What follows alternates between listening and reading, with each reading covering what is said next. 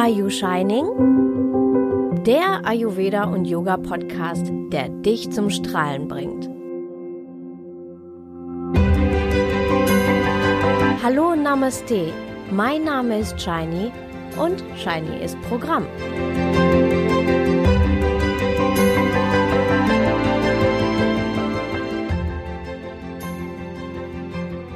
Ashtanga Yoga, der achtgliedrige Pfad nach Patanjali. In meiner letzten Episode habe ich dir verschiedene Yoga-Arten vorgestellt und habe dir versprochen, dir zu verraten, welchen Yoga-Stil ich persönlich verfolge. Und genau darum geht es in dieser Episode. Ja, also, die modernen Stile. Du hast nun also beim letzten Mal erfahren, dass es heutzutage unglaublich viele Yoga-Richtungen gibt und wie du sie, wie du zumindest ein paar davon unterscheiden kannst. Manche von ihnen haben sich teils weltweit etabliert und wird mit voller Freude praktiziert. Andere hatten nur einen kurzen Auftritt auf der Bühne und sind dann in ein Schattendasein verschwunden. Doch auch die modernen Stile sind nur ein winziger Bruchteil von dem, was Yoga ausmacht und welch Potenzial drin steckt. Die traditionellen Yoga-Arten, neben einigen modernen, habe ich dir die vier traditionellen Yoga-Arten Raja Yoga, Bhakti Yoga, Karma Yoga und Jnana Yoga beschrieben. Zudem habe ich dich darauf hingewiesen, dass es äh, zwei Arten des Verstehens gibt, wenn wir von Ashtanga Yoga reden. Wenn ich von Ashtanga Yoga spreche, dann immer in der Weise, wie es ursprünglich und von Patanjali beschrieben wurde. Falls du das verpasst haben solltest, dann hör doch gerne nochmal in meine letzte Episode rein. Ja, und da fragen wir uns doch erst einmal, wer war denn überhaupt Patanjali? Um Patanjali drehen sich viele Geschichten. Es wird vermutet, dass er so zwischen dem zweiten Jahrhundert vor Christi bis circa viertes Jahrhundert nach Christi lebte. Natürlich nicht durchgängig. Ähm, Patanjali war ein indischer Gelehrter. Er wird als der Vater des Yoga bezeichnet, weil er die Yoga Sutra geschrieben hat. Yoga Sutra ist der zentrale Ursprungstext Yoga und Fundament des Raja Yoga, also auch der geistig-philosophische Part. Hatha Yoga kennen die meisten Menschen im Westen, doch leider meist, naja, sagen wir mal, verdreht. Nämlich meist nur auf die Weise, dass die Körperübungen das zentrale Element von Yoga seien. Die Wahrheit ist, dass Hatha Yoga nur ein winziger Teil des Raja Yoga ist und nur praktiziert wird, zumindest traditionell gesehen, nur praktiziert wird, um Raja Yoga zu erreichen. Raja Yoga, das ist der Königsweg, kennen die meisten nicht mal als Begriff. Wenn ich sage, dass Hatha Yoga nur ein winziges Puzzle, Puzzleteil von Raja Yoga ist, ist sogar so manch einer beleidigt. ja. Leider wird hier, wie so vieles, einfach nur ein Teil aus dem Zusammenhang gerissen und der Rest wird plötzlich nicht mehr beachtet und danach eher für ungültig oder nicht existent angesehen. Jedoch geht es unter anderem darum, den eigenen Geist zu verstehen und ihn zu kontrollieren, um Selbstverwirklichung und das Überwinden von Leiden. Yoga bedeutet Geist im Zustand der Ruhe, Verbundenheit, Vereinigung. Äh, und den Körper maximal zu verbiegen, ein Waschbrettbauch oder sexy Po, das ist nicht das primäre Ziel. Um dorthin zu gelangen, beschrieb Patanjali einen achtgliedrigen Pfad. Und den möchte ich dir jetzt ein bisschen näher bringen. Ja, der achtgliedrige Pfad nach Patanjali. Ashtanga bedeutet acht. Daher wird eben der achtgliedrige Pfad nach Patanjali Ashtanga Yoga genannt. Diese sind erstens Yama, das ist so die Ethik, Gebote im Umgang mit anderen. Zweitens Niyama, Gebote mit, ähm, ja, im Umgang mit sich selbst. Drittens Asana, das sind die Körperübungen. Viertens Pranayama, unter anderem Atemübungen. Pratyahara, Rückzug der Sinne. Dharana, Konzentration. Dhyana, Meditation und achtens Samadhi, überbewusster Zustand. So, das musst du jetzt nicht alles auswendig können, schon gar nicht die, die indischen Wörter. Diese sind im Übrigen wieder in Sanskrit geschrieben. Sanskrit ist ja die Mutter aller indoeuropäischen Sprachen. Und ähm, ja, also das sind, wenn du so möchtest, die Fachbegriffe, die musst du nicht jetzt alle können. Ich erzähle dir jetzt aber, was die denn eigentlich bedeuten. Beginnen wir erstmal mit Yama. Also das sind, wie gesagt, die Gebote im Umgang mit anderen und sie verhelfen zu Klarheit im Geist und zur Selbstkontrolle. Yama werden in fünf Unterpunkte unterteilt und diese sind Ahimsa, Satya, Asteya, Brahmacharya, Aparigraha. So, und das erkläre ich jetzt mal, was das bedeutet. Also, das erste ist Ahimsa und Ahimsa bedeutet Gewaltlosigkeit.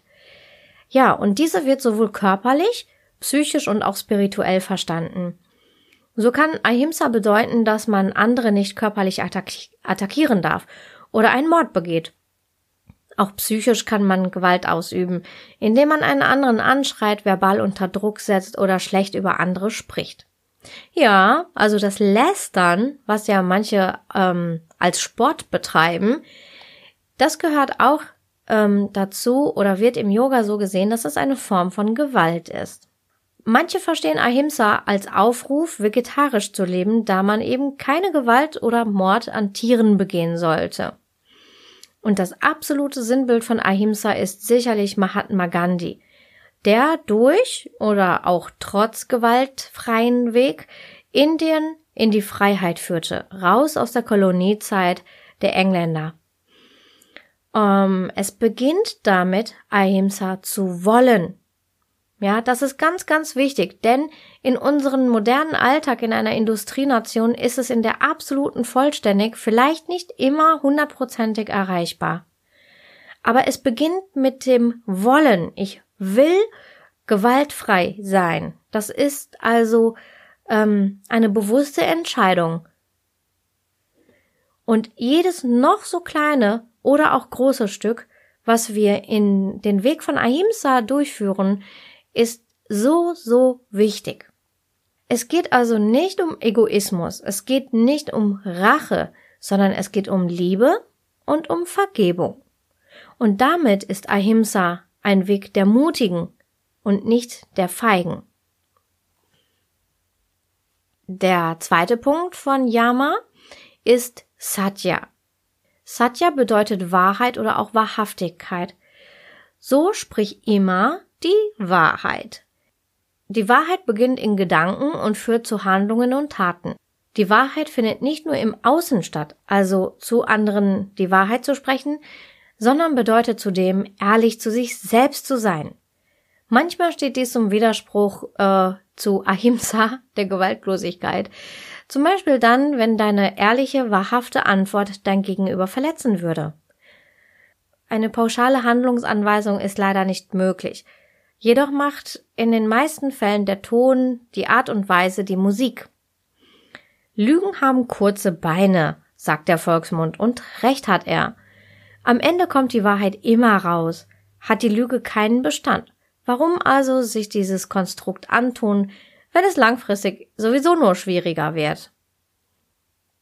Dein Geist ist stark, wenn du wahrhaftig bist. Gibst du vor, jemand anderes zu sein, so schwächst du damit deinen Geist. Verschwendest du also deine Kraft, um anderen eine Show zu bieten, wird dein Geist und damit du schwach sein. Stark wirst du nur durch Satya, durch Wahrhaftigkeit. Also, finde heraus, wer du bist, und dann sei, wer du bist. Asteya Asteya bedeutet nicht stehlen und zunächst ist das gemeint, dass du eben keinen Diebstahl begehen sollst. Also, das ist jetzt nicht nur in einem Kaufhaus gemeint, sondern äh, wenn du zum Beispiel im Hotel ein Handtuch mitgehen lässt oder wenn du Werbegeschenke, Kugelschreiber oder Druckerpapier von deinem Arbeitsplatz mit nach Hause nimmst, in der Meinung, es fällt ja eh nicht auf. Dazu gehört auch keine Steuern zu prellen oder unnötige Kosten zu verursachen, nur weil du sie selbst nicht trägst oder Bildrechte zu übergehen. Schmücke dich nicht mit fremden Federn, denn auch das ist eine Form von Stehlen und auch nicht wahrhaftig. Du wirst feststellen, dass du nicht hinterherrennen musst. Im Gegenteil, wenn du nicht mehr hinterherrennst, wird es dir zufliegen.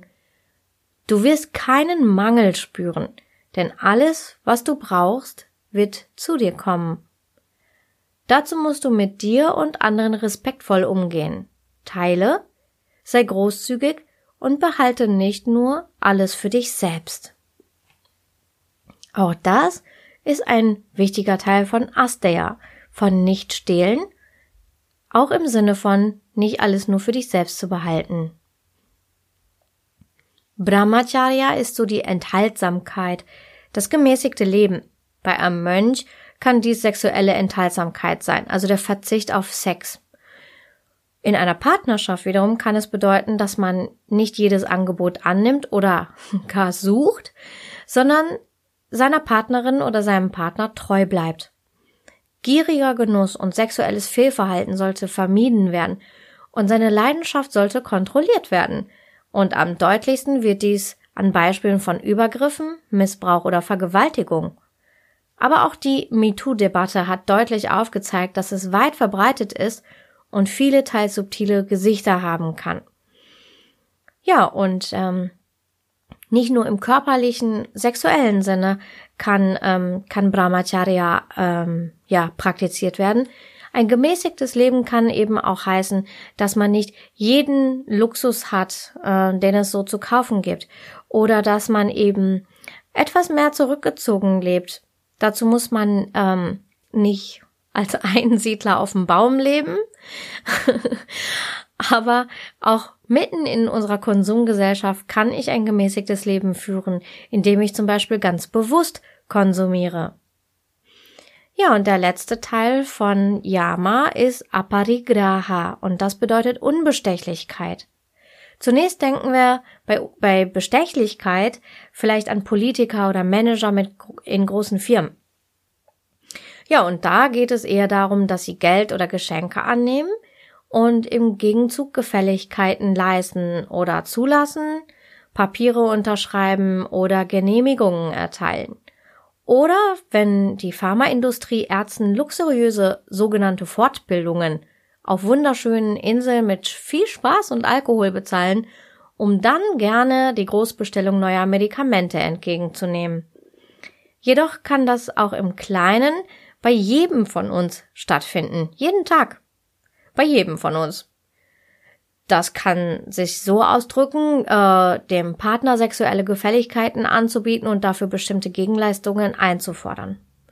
Oder das eigene Kind mit Schokolade bestechen, damit es ruhig ist, lieb, ja, oder eben einfach funktioniert. Aber auch andersherum, wenn andere versuchen, dich zu bestechen. Erkenne es und gehe nicht darauf ein. Bringe dich nicht in Abhängigkeiten, die dich zwingen, gegen ethische Prinzipien zu verstoßen, die gegen Ahimsa, also die Gewaltlosigkeit, Satya, also die Wahrheit, Wahrhaftigkeit, Asteya, also das ähm, Nicht-Stehlen und das Brahmacharya, also die Enthaltsamkeit oder gemäßigte Leben, verstoßen. In jedes dieser einzelnen Punkte können wir uns wochenlang vertiefen. Aber gehen wir mal zu Niyama. Beziehungsweise, ähm, ich habe gerade gesagt, Yama, das sind die Gebote im Umgang mit anderen. Aber du, du hast wahrscheinlich jetzt schon gemerkt, diese Dinge, die ich dir gerade erklärt habe, im Umgang mit anderen, wenn du das alles einhalten würdest, wirst du ganz, ganz schnell sofort merken, dass du nicht nur in ein Frieden mit den anderen kommst, sondern vor allen Dingen kommst du damit auch in einen Frieden mit dir selbst. Du bist viel klarer für dich selbst und du lenkst dich nicht mehr von dir selber ab. Und ähm, daher ist es zwar ein Umgang mit den anderen, aber die Wirkung ist natürlich auch auf dich. So, nun kommen wir zu den Niyamas und das sind eben explizit die Gebote im Umgang mit uns selbst. Und da gibt es Saucha, die Reinheit, Sandosha, die Zufriedenheit, Tapas, die Askese, Svadhyaya, Studium religiöser Schriften und Ishvara Pranidhana, das sind, ist die Verehrung Gottes. Ja, und wieder mal erkläre ich dir das alles und wieder mal musst du nicht die Sanskrit-Wörter alle sofort auswendig wissen. Also, Saucha ist die Reinheit, wie gesagt. Gemeint ist hier sowohl die körperliche Reinheit, also Hygiene, ähm, als auch die geistig, psychische, emotionale, spirituelle Reinheit. Beides steht miteinander in Verbindung, denn eine Verunreinigung einer Ebene kann auch zu der Verunreinigung der anderen Ebene führen. Und durch Asanas, also Körperübungen, Pranayama, also Atemübungen, Kriyas, Reinigungsbehandlungen und Sattvic Food kann Reinheit erreicht werden. Und das wiederum führt zu einem klaren Geist, guter Konzentration und einem heiteren Gemüt. Umgekehrt führt Unreinheit zu Angst, Depression und Zweifel. Sandosha. Sandosha ist die Zufriedenheit und Freude. Und diese findet man nie, nie, nie, nie, wenn man das ausschließlich im Außen sucht, sondern im Innen. Damit einhergeht auch Bescheidenheit. Der Weg zu Sandosha führt eben also nicht durch Konsumgeilheit, sondern eher das Gegenteil. Weniger Wünsche und weniger materiellen haben wollen. Sondern das Glück findet man in den kleinen Dingen, wie zum Beispiel in einem Sonnenaufgang oder das Lächeln von einem kleinen Kind. In den Industrienationen wachsen wir jedoch von klein auf damit auf, dass wir alle in erster Linie Konsumenten sind. Wir sollen verdienen, um sich noch mehr leisten zu können. Wir sollen uns nicht ausruhen, sondern noch mehr konsumieren. Ja, also zum Beispiel, wenn du dich nicht wohlfühlst oder einen Durchfall hast, sollst du dich nicht zu Hause ausruhen, sondern du sollst dir lieber die Tablette piep reinschmeißen und dann bist du wieder fit und kannst abends ins Kino oder in die Cocktailbar. No? So werden, ähm, ja, also dann muss das Ganze natürlich ständig angekurbelt und in Schach gehalten werden, damit wir ständig konsumieren. Und so werden die Spitzen zelebriert. Sowas wie Black Friday und andere Shopping-Wahnsinnstreiber. Hier beginnt die Jagd. Selbst bei der Begutachtung der Beute aber wird man irgendwann feststellen, dass eine echte, eine tiefe Zufriedenheit sich dabei nie einstellt. Sandosha ist die echte Zufriedenheit tief in dir. Du mit dir. Tapas. Tapas bedeutet Askese und diese kann in der kompletten Entsagung Ausdruck finden oder aber in der bewussten Entsagung von dem, was krank macht oder eben was zu stark in mein System eingreift. Ganz bewusst soll man hier auch mal das tun, was man nicht möchte. Stichwort inneren Schweinehund überwinden.